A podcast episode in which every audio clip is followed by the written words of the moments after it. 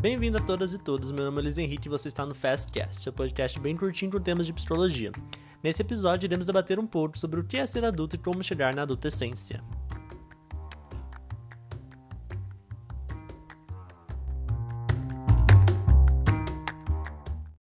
Durante a segunda metade do século XX, ser um adulto era algo que dependia de alguns fatores sociais.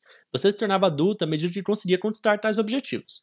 Podemos pensar nos seguintes marcadores sociais daquela época, como por exemplo o casamento, a paternidade e o emprego estável. Ou seja, um homem aos 22 anos de idade esperava se considerar um adulto uma vez se tivesse se casado, tido um filho ou até mesmo um plano de carreira profissional encaminhado. A partir dos anos 70, começaram a diminuir essas expectativas. Ou seja, conforme o tempo foi passando, a sociedade foi flexibilizando as normas que diziam se você era ou não um adulto, em uma determinada idade. Essa flexibilização foi se encaminhando até o momento atual, em que nossas trajetórias de vida são pautadas na autonomia do sujeito e este tem que guiar o seu rumo aos objetivos estabelecidos primordialmente por ele mesmo. Essa nova perspectiva fez com que alguns fatores sociais e econômicos fossem alterados. Atualmente, não é necessário ser pai ou mãe para se autoconsiderar uma pessoa adulta. A idade média do primeiro filho foi elevada, assim como a realização do casamento. Além disso, hoje não é considerado anormal uma pessoa que demora para sair de casa de seus pais, ou que ainda não tem seu primeiro emprego no fim da segunda década de vida. Mesmo nessas situações, muitas pessoas ainda se consideram adultas, por já terem atingido alguns objetivos estabelecidos dentro de sua autonomia de vida, assim como outras ainda não se consideram. O sociólogo Bauman cita a insegurança, a incerteza e o risco como marcadores que irão se refletir na flexibilização do ato de se considerar adulto dentro de uma perspectiva de autonomia na trajetória de vida do indivíduo. Vale ressaltar que o período anterior à vida adulta também foi alterado. O período da adolescência foi prolongado ao passar dos anos, algo também decorre da flexibilização das normas do ser adulto. O tempo prolongado dado ao adolescente permite uma maior exploração, experimentação e descoberta de, de possíveis futuros para a sua vida. O jovem pode testar quais cenários pode estabelecer na sua vida adulta antes mesmo de firmar um compromisso sério com ela. Isso ocorre principalmente em cidades mais industrializadas, segundo o autor Eric Erickson. Além disso, é nesse momento que o jovem irá testar as normas sociais a partir de uma aceitação ou de um declínio dessas normas.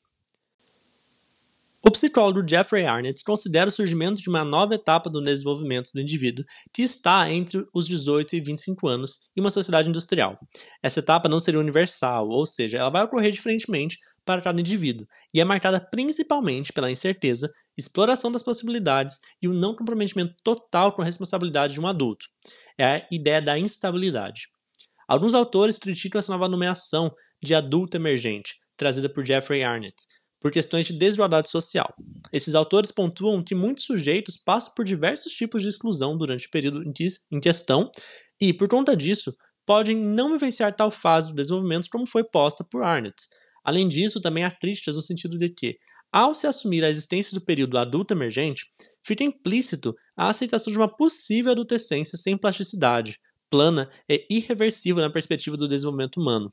Apesar disso, Arnett continua defendendo seu conceito e pontua que, mesmo com as especificidades da experiência desse momento de vida pelos, indivíduo, pelos indivíduos, essa nova etapa do desenvolvimento irá aparecer com menor ou maior intensidade nos sujeitos.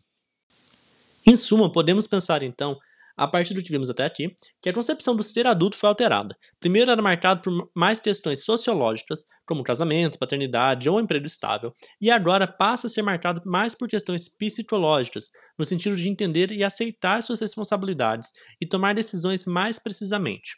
Além disso, podemos entender o período que antecede a da vida adulta como adultos emergentes, segundo Jeffrey Arnett, que começa aos 18 anos e vai até os 25 mais ou menos, e é marcado como uma etapa das incertezas, da centralização em si e da experimentação de possíveis caminhos para o futuro adulto.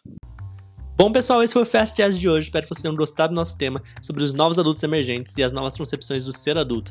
Muito obrigado pela sua participação. Nos vemos no próximo episódio e até mais. Tchau, tchau.